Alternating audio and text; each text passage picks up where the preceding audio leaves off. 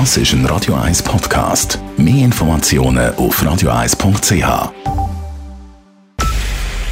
Es ist 9 Uhr. Radio 1, der Tag in 3 Minuten. Mit dem Alles Kral. Zwei Tage nach dem schweren Bombenangriff auf ein Theater in der belagerten ukrainischen Hafenstadt Mariupol sind nach Angaben von Präsident Zelensky noch immer hunderte Menschen unter den Trümmern begraben. Klarheit über Opfer gibt es noch nicht. 130 Menschen konnten offenbar aber lebend gerettet werden. Derweil gingen die Angriffe in Mariupol weiter. Angriffe gab es auch im Westen der Ukraine. Dort stand am Morgen der Flughafen der Großstadt Lviv unter Beschuss.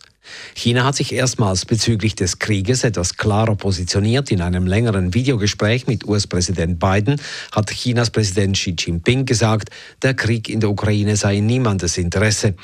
Die USA und China müssten als ständige Mitglieder des UNO-Sicherheitsrats eine internationale Verantwortung übernehmen und Anstrengungen für Frieden unternehmen. Der russische Präsident Putin ließ sich derweil in Moskau in einem vollen Stadion feiern und lobte den russischen Militäreinsatz in der Ukraine als heldenhafte Spezialoperation.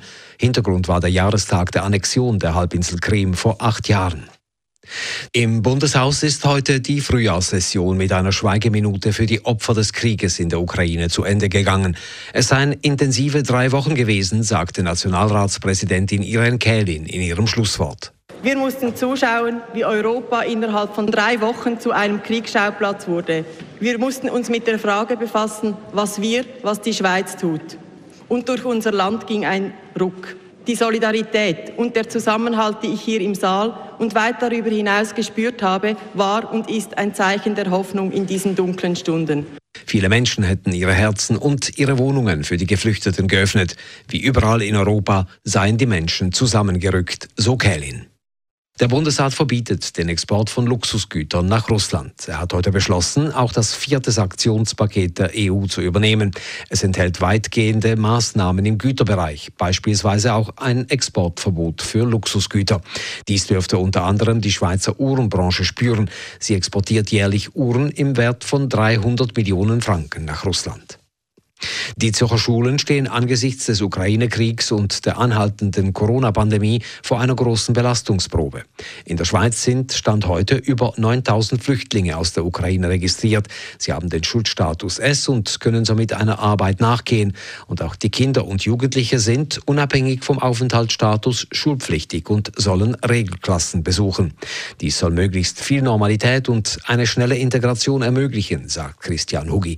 Präsident des Zürcher Lehrerverbands. Zum Teil gibt es Aufnahmeklassen in den Gemeinden, zum Teil gehen die Kinder direkt in die Schule. Aber es ist richtig und wichtig, dass sie möglichst schnell eben ins Schulsystem aufgenommen werden und dort in Kontakt mit anderen Kindern kommen und so auch äh, die Realität und Normalität von hier miterleben und können Teil sein davon.